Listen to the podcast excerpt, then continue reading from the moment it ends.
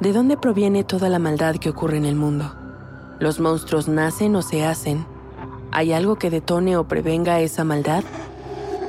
Soy Jessica Borja y te invito a escuchar Los monstruos no viven bajo tu cama, un podcast presentado por el programa Sound Up que investiga el origen de la violencia en mi país, tomando como punto de partida tres casos paradigmáticos que estremecieron a México en los últimos años. Escúchalo gratis en Spotify.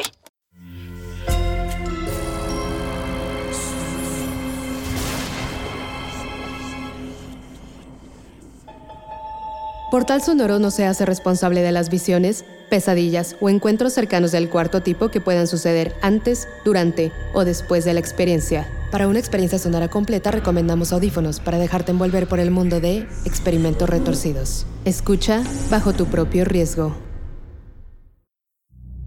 En este podcast nos hemos inspirado en experimentos propios del mundo de la biología la medicina o la sociología para mostrar lo retorcido que puede ser el humano. Sin embargo, el día de hoy nos aventuraremos en otro campo, el del arte.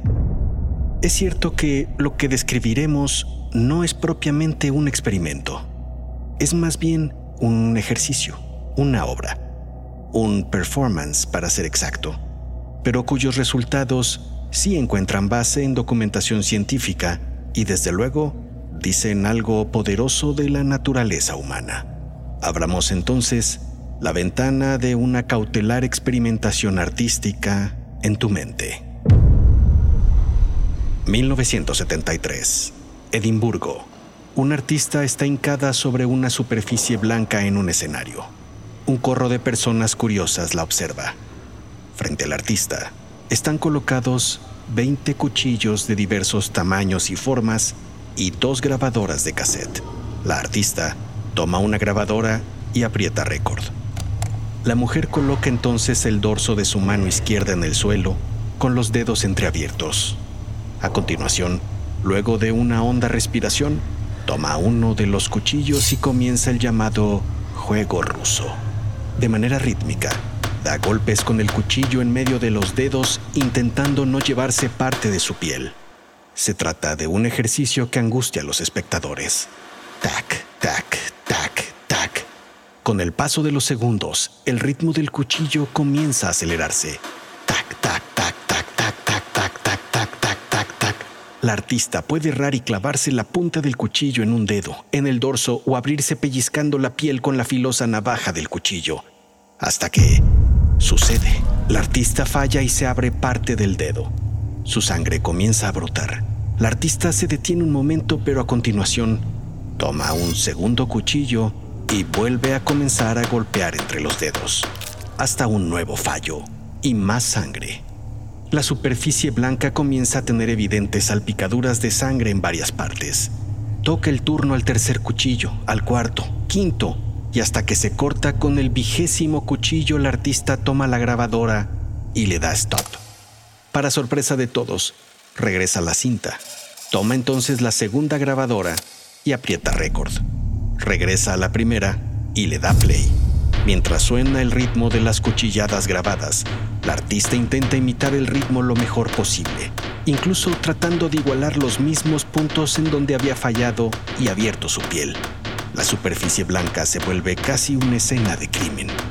Al terminar de escuchar la cinta, la artista pone stop a ambas grabadoras, se levanta y se va, escurriendo hilitos de sangre entre sus dedos. Este es el mundo de Marina Abramovitz. Ahora escucha, solo escucha el sonido de las manecillas. Escucha cómo se desvanecen una a una. Es así porque ahora quizá hemos logrado que entres en un trance podcástico en el que dejarás de ser tú. Y hasta que escuches las manecillas de nuevo, mi voz te permitirá entrar por unos minutos en la cabeza de Paula, una seguidora del artista Marina Abramovitz, y estarás presente en la más escalofriante de sus presentaciones. Sonoro presenta Experimentos Retorcidos. Y esta es la voz de tu anfitrión, Alejandro Joseph.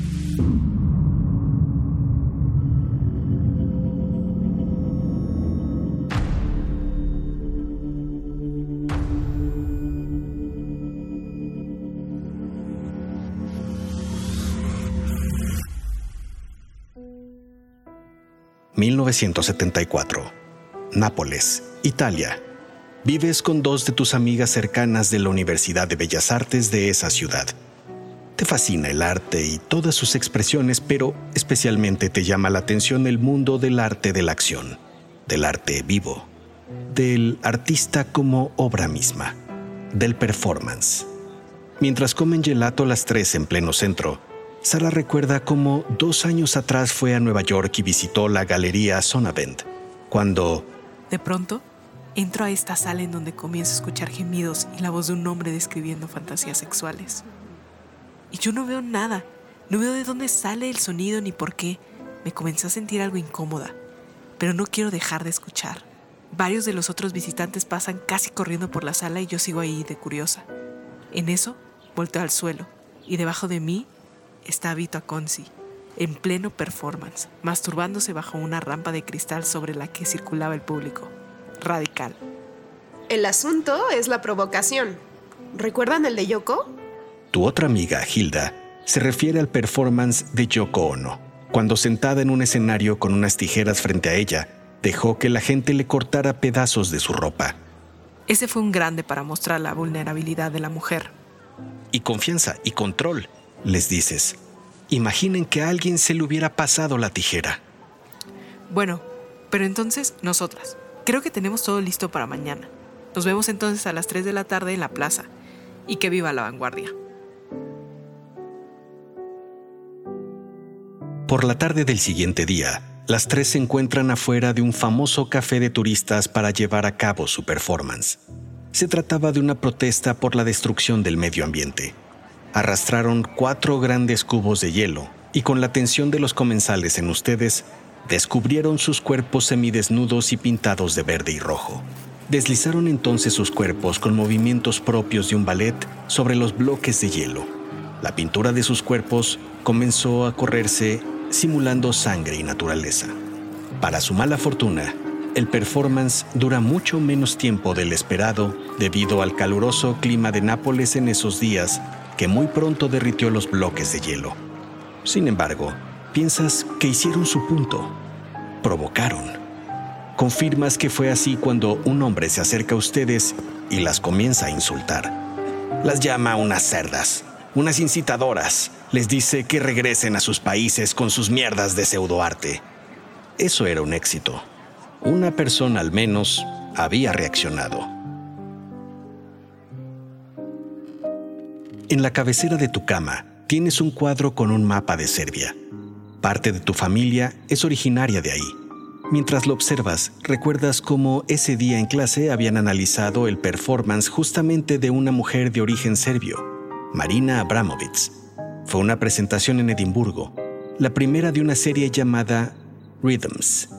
Abramovic había intentado mostrar la conciencia del artista al dar golpes rítmicos con filosos cuchillos entre sus dedos. Tan solo pensar en ello te ponía la piel de gallina. Radical, como diría Sara. Y sí, sentías que eso atraviesa un poco todo artista. El dolor, el seguir, la conciencia. Paula, vamos a encontrarnos con los muchachos en el Gambrinus. ¿Vienes? Voy. Momentos después, las tres están sentadas en el celebérrimo café napolitano cuando llegan los compañeros de universidad con los que quedaron de verse ese día. Ricardo es de tu particular interés. Te parece atractivo e inteligente y comparten algunas clases en Bellas Artes. Hola, compañeras. Ese es Ricardo. Disculpen la tardanza. Ya conocen Nápoles. Ni un día sin tráfico. Toman asiento y enseguida un mesero se presenta para tomar su orden y comienza al mismo tiempo a poner los cubiertos en la mesa. El mesero se distrae brevemente, pero el suficiente tiempo para que se le resbale accidentalmente un cuchillo que casi se clava en tu mano de no ser por tu instintivo reflejo. Cuidado, oiga, ni que fuera yo. Marina Abramovic. Justamente. Volteas a ver a Ricardo y le sonríes, mientras el mesero, entendiendo que su presencia sobra, se disculpa y se retira. Luego de ese día comenzaste a salir de manera recurrente con Ricardo. Llevan semanas yendo y viniendo por toda la ciudad y cercanías. En Pompeya tuvieron un momento dulce amargo. Se dieron su primer beso. pero también te dijo que en unos días saldría a Belgrado para unas prácticas. Le dices que antes de que se vaya quieres mostrarle una de tus obras favoritas. Por eso está en ese día entrando a la capilla de San Severo. El museo es uno de tus recintos favoritos del mundo entero, sobre todo por una obra que casi podía entenderse como una especie de performance extremo de otro tiempo. Es conocida como las máquinas anatómicas. Se trata de dos cuerpos, uno masculino y otro femenino, cuya asombrosa característica es que el interior de sus cuerpos está petrificado. Nadie sabe muy bien cómo es que se logró petrificar esos cuerpos y mostrar tan claramente su anatomía.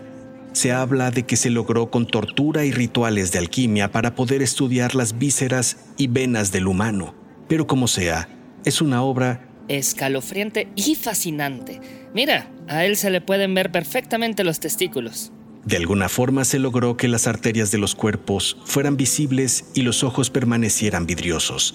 Era casi como si pudieran ver a los estupefactos visitantes. En el cuerpo de ella se puede observar el corazón prácticamente intacto. Pareciera suspendido en el tiempo y que en cualquier momento pudiera comenzar a latir de nuevo. Ambos cuerpos son frágiles y están expuestos a la mirada de miles y miles de curiosos que visitan la ciudad y miran la obra con morbo e interés. De pronto se escucha un alboroto dentro del museo. El custodio de la sala en donde se encuentran Ricardo y tú sale corriendo. Al poco rato, un hombre es escoltado por tres vigilantes hacia la salida del museo. El hombre ríe como un loco y te clava la mirada mientras pasa junto a ustedes.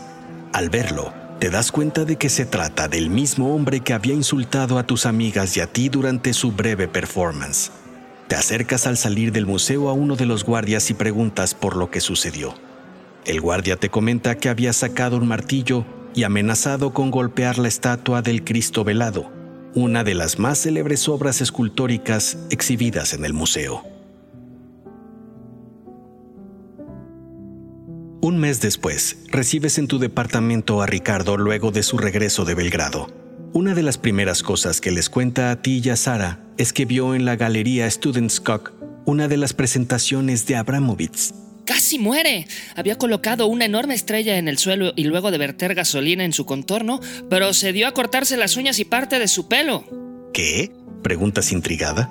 Así nomás. Luego aventó las uñas y el pelo al fuego y saltó al centro de la estrella. Muy, muy loco. Y entonces se colocó boca arriba ahí dentro. El punto era presentar un retrato del eterno renacimiento del artista. Bellísimo. Sin embargo, algunos de los que estábamos ahí nos dimos cuenta que Abramovic de pronto no se movía. ¿Cómo? Completamente inmóvil. Y entonces un tipo junto a mí, que entiendo era doctor, decidió intervenir la obra y entrar al rescate de Abramovic. De no hacerlo, las llamas lo hubieran alcanzado y calcinado. Santo arte piensas que aquello fue el equivalente a una pincelada garrafal en un hermoso lienzo. Abramovich era un artista que se exponía demasiado. Ah, pero... ¿Ya di qué? Suelta la sopa. Bueno, ahí le va. Escuché que el próximo 30 de noviembre Abramovich va a venir a Nápoles a presentar parte de su obra. Dicen que será... Radical, dices tú. Radical.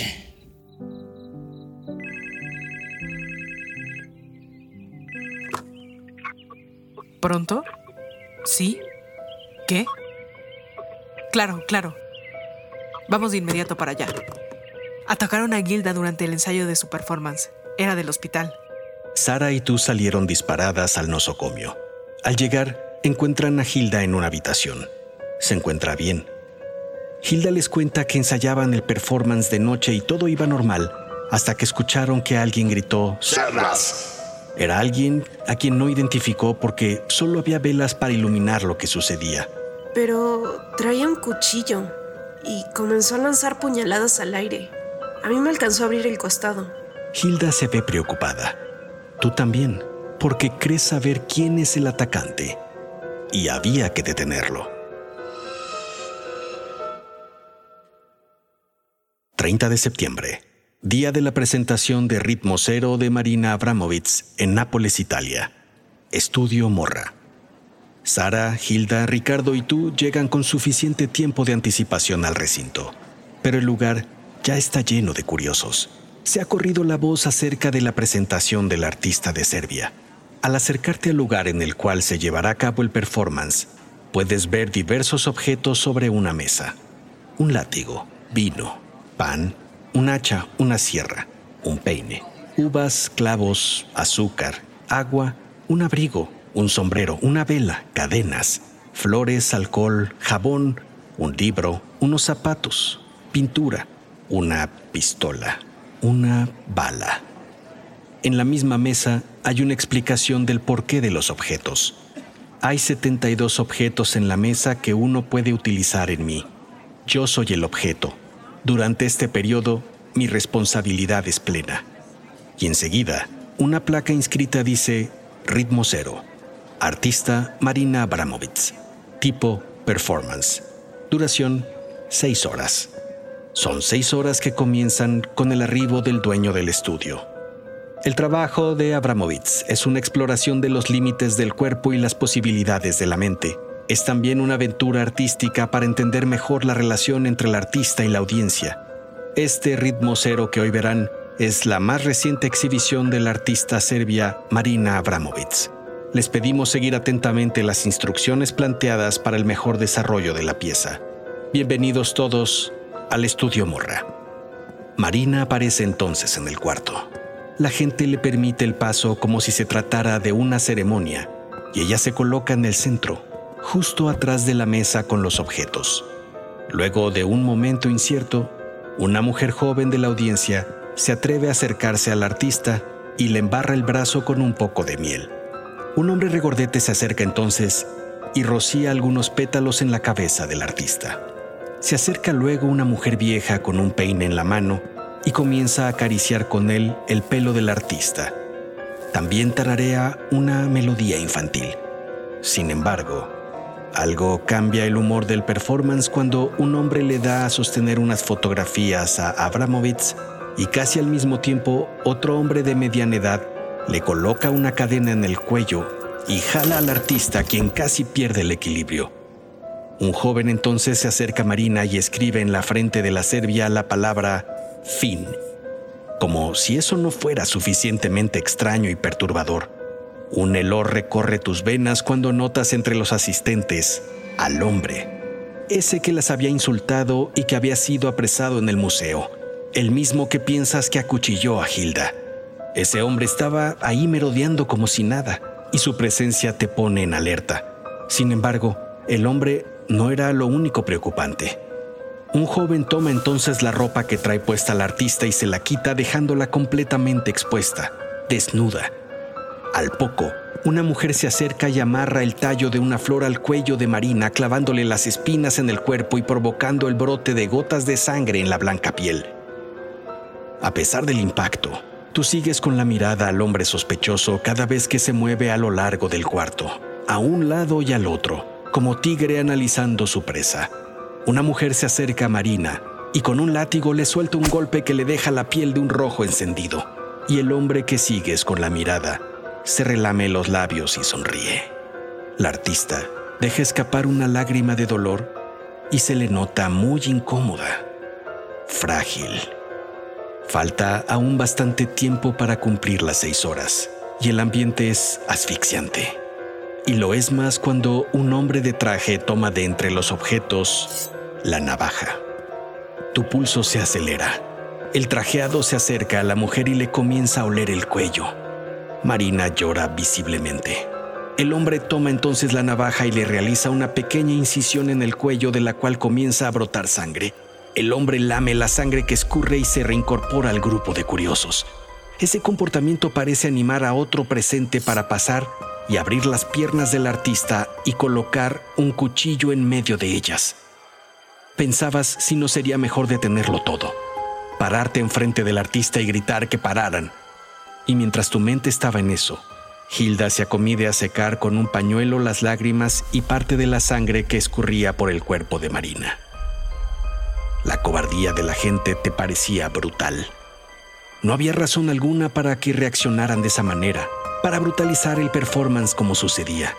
Distraída por el gesto de tu amiga Hilda, cuando volteas a ver al sospechoso no lo encuentras, no lo ves por ninguna parte, miras la mesa de los objetos y para tu terror tampoco encuentras la pistola ni la bala y en ese instante escuchas como alguien carga y amartilla la pistola.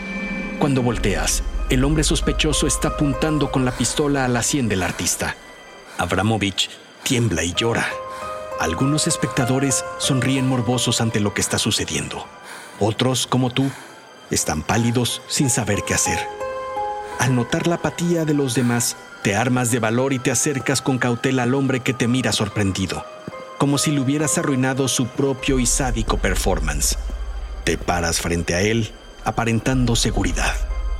Lo miras a los ojos y sin dejar de verlo, tomas con suavidad la pistola de su mano y la retiras de la sien del artista.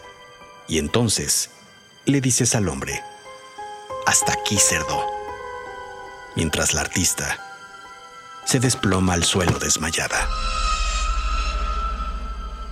Es hora de que vuelvas a ser tú, de que regreses lentamente.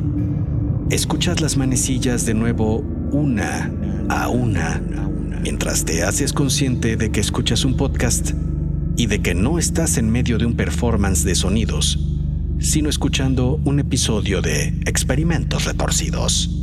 El profesor de la Universidad de Michigan, Scott E. Page, y director del Center for the Study of Complex Systems, explica en un estupendo curso sobre modelos de pensamientos el que se conoce como modelo de Granovetter.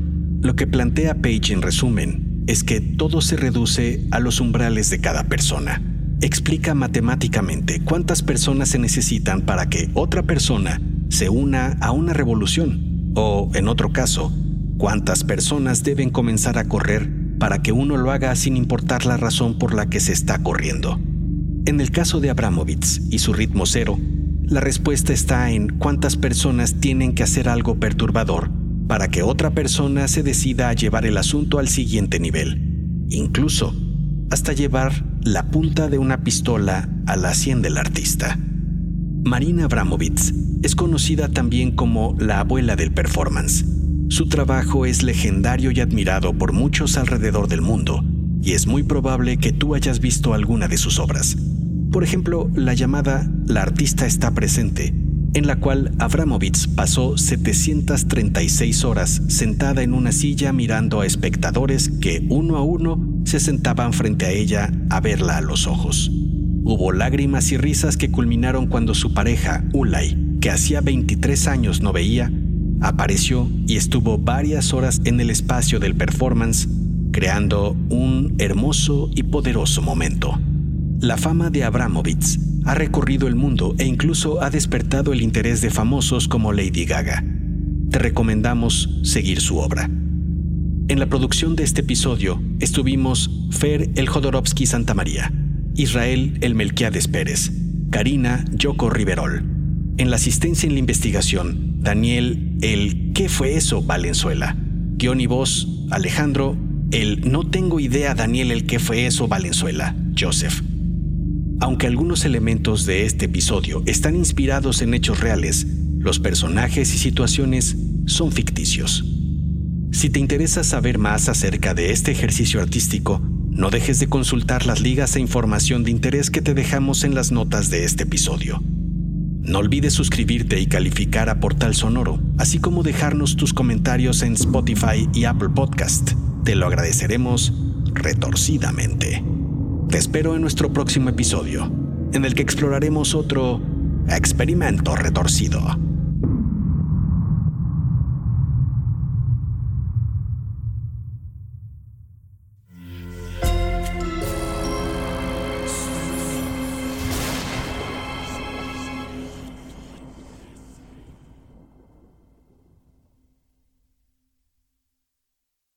Step into the world of power, loyalty, and luck. I'm gonna make him an offer he can't refuse. With family, cannolis, and spins mean everything. Now, you wanna get mixed up in the family business. Introducing The Godfather at ChumbaCasino.com. Test your luck in the shadowy world of The Godfather slot. Someday, I will call upon you to do a service for me. Play The Godfather now at ChumbaCasino.com. Welcome to the family. No purchase necessary. VGW Group. Void where prohibited by law. 18 plus. Terms and conditions apply.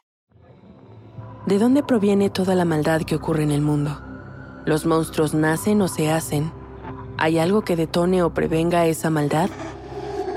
Soy Jessica Borja y te invito a escuchar Los monstruos no viven bajo tu cama, un podcast presentado por el programa Sound Up que investiga el origen de la violencia en mi país, tomando como punto de partida tres casos paradigmáticos que estremecieron a México en los últimos años. Escúchalo gratis en Spotify. Sé bienvenido a Tristan Terror, mi podcast donde comparto múltiples vivencias paranormales que mi propia audiencia me manda. Relatos sobre brujas, sectas, fenómenos extraños en distintos lugares conocidos de México. Adéntrate para que conozcas los relatos más aterradores de México. Y así esta noche, te aseguro tendrás dulces pesadillas. Escucha Tristan Terror en cualquier plataforma de podcast.